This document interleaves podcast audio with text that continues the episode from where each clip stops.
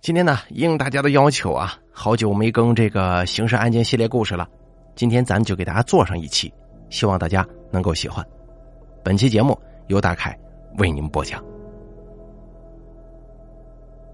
很多从事公安刑侦工作的老警察呀，都会在多年跟犯罪嫌疑人斗智斗勇的过程当中，形成一种直觉思维。很多伪装的天衣无缝的嫌疑人，往往在这些老刑警的灵光一现的直觉之下，彻底就能现出原形。二零一六年春节前夕，本来呢应该是阖家团圆、喜气洋洋的日子，但是陕西省榆林市横山县公安局刑侦大队的全体人员，却因为一起无头绪的命案，陷入了一种紧张而又焦灼的情绪之中。警方排查下来。总共有以下三个怀疑对象，一个是王某，四十八岁；一个是申某，五十二岁；一个是刘某，七十六岁。即使是经验最丰富的侦查员，也一时无法分辨这几名嫌疑人中哪个才是本案的真凶。他们虽然都各自存在疑点，但是却又都跟警方想象中的凶手相差很远。在二零一六年一月二十一号上午九点，一名年轻女子忽然来到陕西省榆林市横山县公安局，向警方报案求助。该女子说，她的母亲已经失踪二十多天了，手机一直处于关机状态。报案人名叫小申，现年二十三岁。几年前，他父亲因病去世，他跟弟弟都在外地读书，家里呢只剩下母亲一个人独自生活了。小申母亲在一个酒店打工，几年来呀，虽然家人都是身处各地，但几乎每天小申的母亲都会跟他或者跟他的弟弟保持密切的电话联系。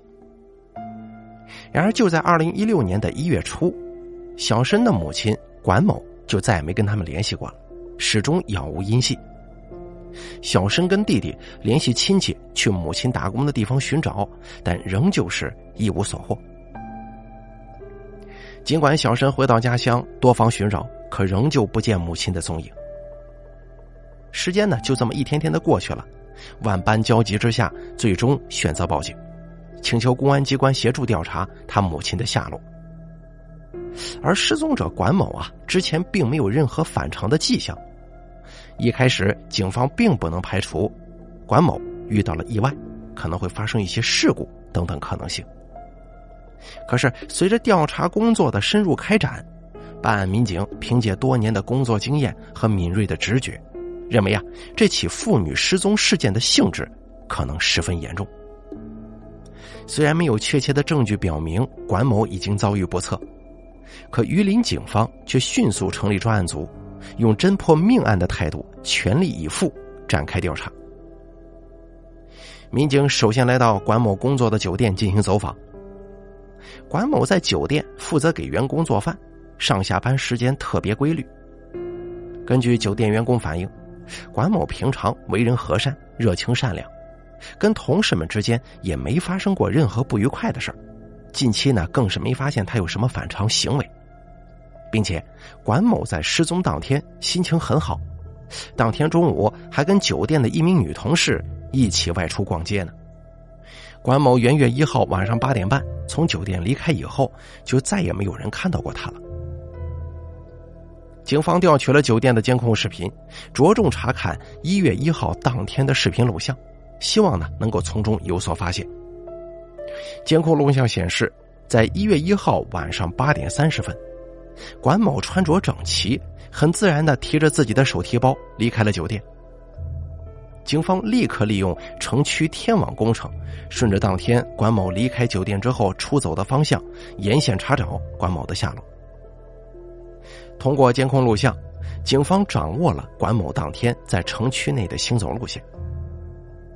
根据监控显示，一月一号晚上八点三十分左右，管某身穿深色上衣、深色裤子，戴一白色口罩，手里还提着一个包。从酒店出来之后啊，一直沿着大街由南向北行走，沿途也没有任何尾随跟踪管某的可疑人员。管某居住的廉租房离酒店有十几公里路，管某从酒店出来以后行走的方向应该不是回家的方向。在零下二十多度的冬夜里，管某自己一人从酒店出发，由南朝北一路步行，他没有选择回家。那么他在寒冷的冬夜究竟要去哪里呢？管某最后一次出现在监控画面的时间是一月一日晚上八点五十七分，之后就再也没发现他的踪影了。管某最后出现在监控画面的地点属于老城区的城中村，安装的视频监控设备并不完善，而调查线索到这就戛然为止了。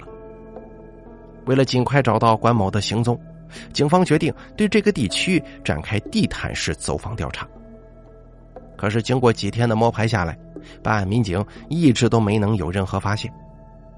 办案民警对管某的住处进行了勘查，从他的手机通话记录反复的对他社会关系进行秘密排查，发现管某接触的人员较多，这社会关系啊还比较复杂呢。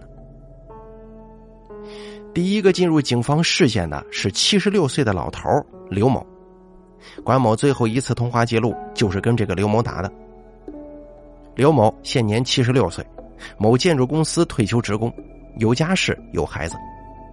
从初步的调查结果来看，刘某年龄较大，警方初步判断他跟管某应该在生活上没有太多交集，可能只是一个简单的通话，或者说是正常的联络。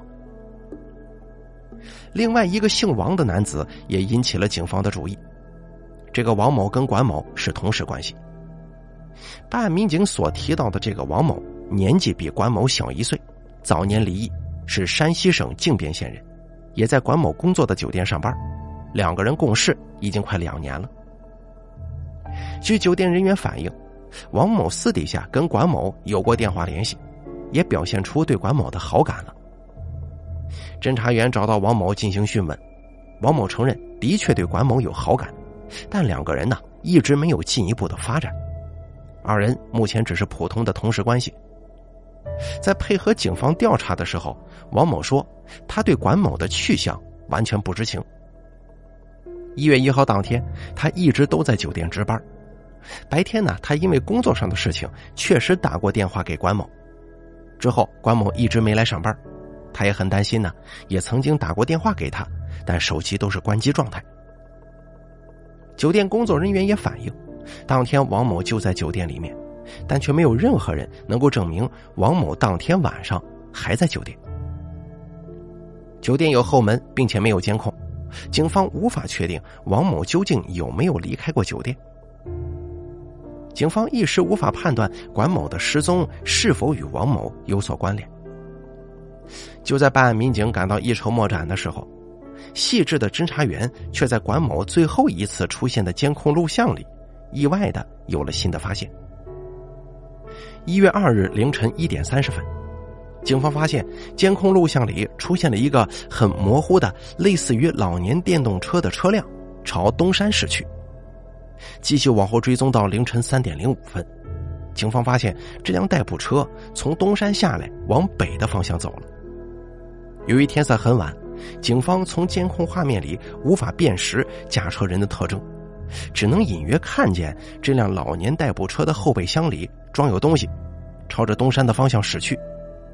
一个半小时后又原路返回，十分蹊跷。这辆老年代步车为什么这么晚了还会出现在管某最后消失的地点呢？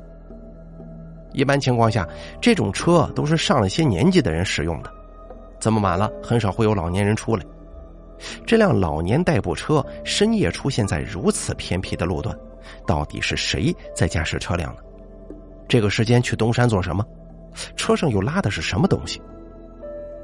异常的活动轨迹和行为更加引起了警方的注意。为了尽快证实疑点，侦查员决定以车找人。可是结果却令人大吃一惊，警方对监控周围进行地毯式摸排。发现，在距离监控两三百米的地方，有个姓刘的老头，平常啊就开着这么一辆电动车，而这个老头正是此前提到的七十六岁的老人刘某。这会是巧合吗？为什么警方从之前的话单当中排查出的嫌疑人刚好会有一辆老年代步车呢？据了解，刘某在榆林市还有别的住处，警方很快就在刘某的另外一个住宅找到了刘某。刘某承认自己的确有辆代步车，但他说他那天晚上既没上山也没下山。刘某表现得非常淡定自若，回答自如。当民警问到他与管某的关系的时候，刘某矢口否认，声称自己根本就不认识管某。而刘某的态度让警方感到十分疑惑。根据警方所掌握的情况，在管某失踪之前，他跟管某确实有过通话记录。但是面对警方的调查，刘某却矢口否认自己认识管某。这究竟是什么原因呢？不认识管某。为何用他的身份信息注册的电话号码会出现在管某的通话记录当中呢？接下来，警方就要调查清楚，当时跟管某通话的这个号，到底是何人在使用？侦查员在与刘某的交谈当中，借故查看了他的手机，通话记录显示，就在管某失踪当天，他跟管某的确有过两次通话记录啊。可刘某为什么一直说不认识这个管某呢？难道是另有其人曾经借用刘某的手机联络过管某吗？民警问刘某的手机有没有丢失过，或者是遗忘在某个地方过。刘某回答说，他的手机一直在身上装着，并且他手机的业务还挺多的，要跟健身协会的很多人联系呢。刘某的否认反而加大了警方对他的怀疑。为了不打草惊蛇，民警当面没有揭穿刘某的谎言，而是继续围绕刘某的社会关系进行秘密调查。据了解，刘某有家室有孩子，妻子瘫痪在床多年，有三个女儿一个儿子都在外地工作。刘某多年来对瘫痪的妻子一直是照顾有加的，并且刘某还非常热心于公益事业，带领周围群众每天早上。晨练、跳广场舞，有时候还自掏腰包组织大家学习舞蹈。在二零一五年，他曾经被评为榆林最美老人。面对这样一位在当地群众心目里的好榜样，这办案民警啊也开始有些犹豫了。难道管某的失踪真的跟刘某没有关系吗？但是管某的通话记录明明显示二人有过通话，为什么刘某说他不认识管某呢？种种疑点摆在警方面前，着实让人感到费解啊！到底是什么原因让刘某选择撒谎呢？为了查明刘某跟管某是否认识，两个人到底是啥关系，警方又找来管某的女儿做进一步了解。然而，就在这一次谈话当中啊，小申向警方提供了一条非常重要的信息。他忽然想起来，好几个月前他还在外地的时候。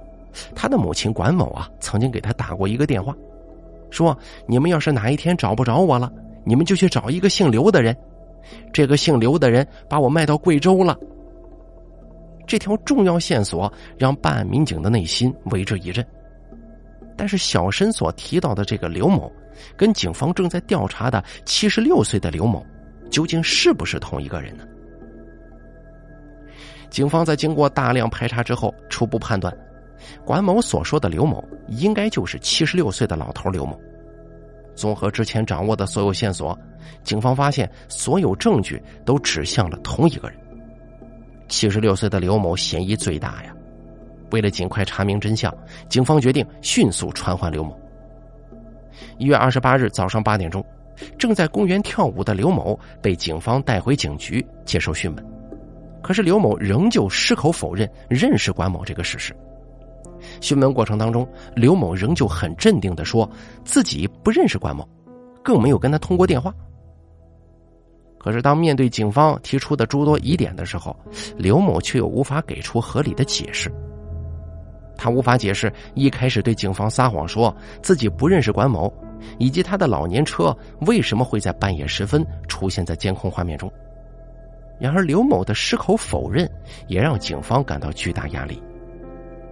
迄今为止，警方也只能是怀疑管某的失踪跟这个刘某有关联，因为始终没有直接的证据能够证实这一点。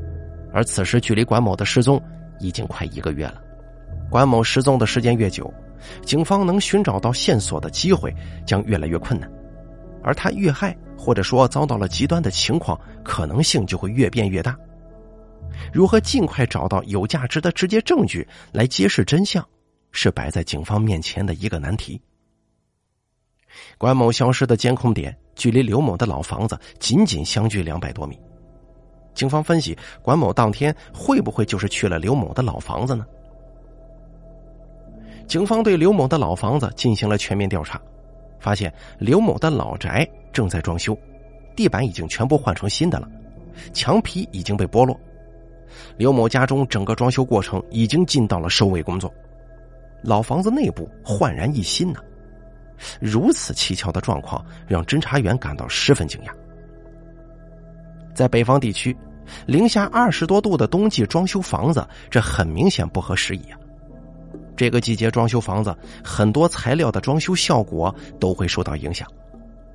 刘某蹊跷的装修举动令警方始料未及。也正是如此，刘某的嫌疑进一步上升。经过警方的技术人员对刘某家里的装修现场进行了仔细的勘验，终于在一个不起眼的角落有了一处疑点。技术人员到场以后，借助特殊设备，在刘某老宅的土炕下面一个墙壁上，发现了类似于玉米粒大小的两处黑斑。土炕上面的墙皮没有被打掉，地上的血迹已经被清理过了。尽管警方只是发现了玉米粒大小的疑似血迹，不过这对于全体办案民警来说是一个振奋人心的消息。案情分析会上，警方做出大胆推测。假设管某已经遭遇不测，那么刘某的老房子就极有可能是案发的第一现场。于是，警方立刻兵分几路，在多处垃圾场四处寻找从刘某家倒出去的装修垃圾。由于垃圾场都分布在城区的不同角落，而且每天啊还不间断的有新的垃圾倒进来，这让警方的寻找工作变得十分困难。不过，功夫不负有心人呐。警方终于在大古界的一处垃圾场找到了疑似刘某家里倒出来的垃圾，并且地板上、墙皮上有大量的红色血迹。面对这个重大发现，已经连续作战好几天的办案民警，仿佛又注入了一剂强心针。技术人员分别对刘某家中几个隐约可见的红色斑迹。以及在刘某家的装修垃圾里所发现的大量疑似血迹的红斑，逐一进行提取，并且迅速送往榆林市公安局刑侦技术中心进行 DNA 比对。专案组在等待 DNA 比对结果出来的同时，审讯工作仍旧没有停歇。假设管某真的不幸遇害了，那么他的尸体又被藏在哪里了呢？面对这位心理素质极好的高龄老人。如何突破他的心理防线，还原案件真相，着实让办案民警花费了心思。警方让医生给刘某量血压、听心脏，防止审讯过程当中发生意外。刘某的口供是整个案件重要的突破口。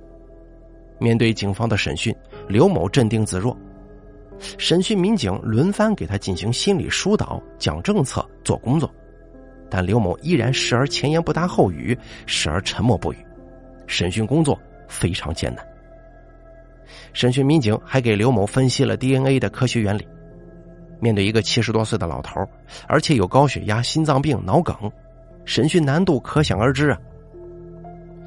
然而，整整九个小时过去了，刘某还是避重就轻，不愿意正面回答警方的提问。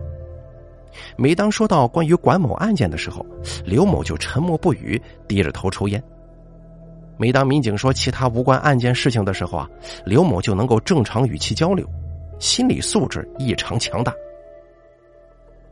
直到二十九号中午，市局里传来消息，在刘某家墙壁上跟建筑垃圾里所提取到的红斑 DNA 比对有了结果。警方把现场提取到的血迹。和失踪人员管某的女儿做了 DNA 亲属比对，比对结果符合亲缘关系，为母女关系。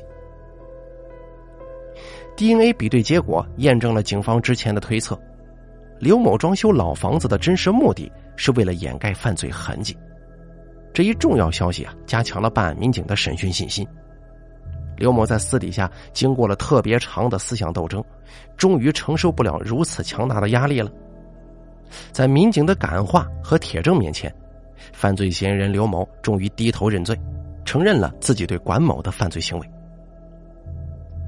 根据犯罪嫌疑人刘某交代，他跟管某啊是一年半前跳广场舞的时候认识的，两个人的老家也是同一个村的。之后呢，二人就开始交往了。管某经常找刘某索要一些首饰啊、零花钱什么的，刘某也根据自己的能力，尽量的给管某一些零花。久而久之，管某找刘某要钱的数目越来越多。在二人交往的一年多时间里，刘某越来越满足不了管某对金钱的需求了，继而管某提出要跟他断绝来往。可是刘某却不愿意接受分手。两个人的矛盾已经维持了好几个月，并且另外一方面，刘某还发现管某有了一个叫做申某的交往对象，而就是因为这个，刘某的内心呢对管某的怨恨是越积越重。就在新年伊始的第一天，对管某极为不满的刘某终于打电话约管某到他家老房子见面，但当时啊，管某借口拒绝了。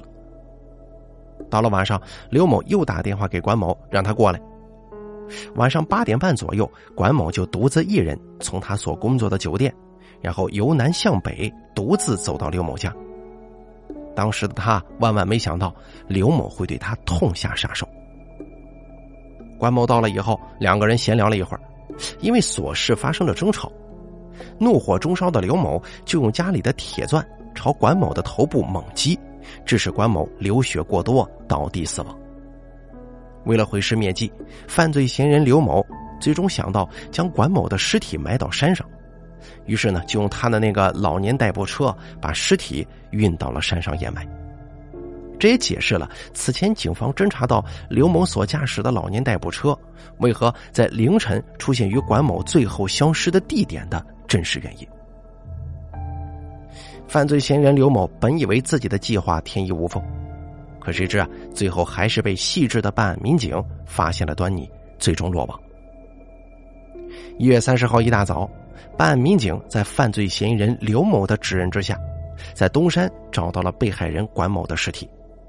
至此，陕西省横山县二零一六一零一故意杀人案得以圆满告破。在众人眼中啊，犯罪嫌疑人刘某是一个踏实热心的老人。但在畸形的恋情之下，缺乏对自我的控制，肆意宣泄愤怒，从一名最美老人，最终变成了一名犯罪嫌疑人呢。好了，咱们本期刑事案件呢，就给大家讲到这儿了。感谢您的收听，咱们下期节目不见不散。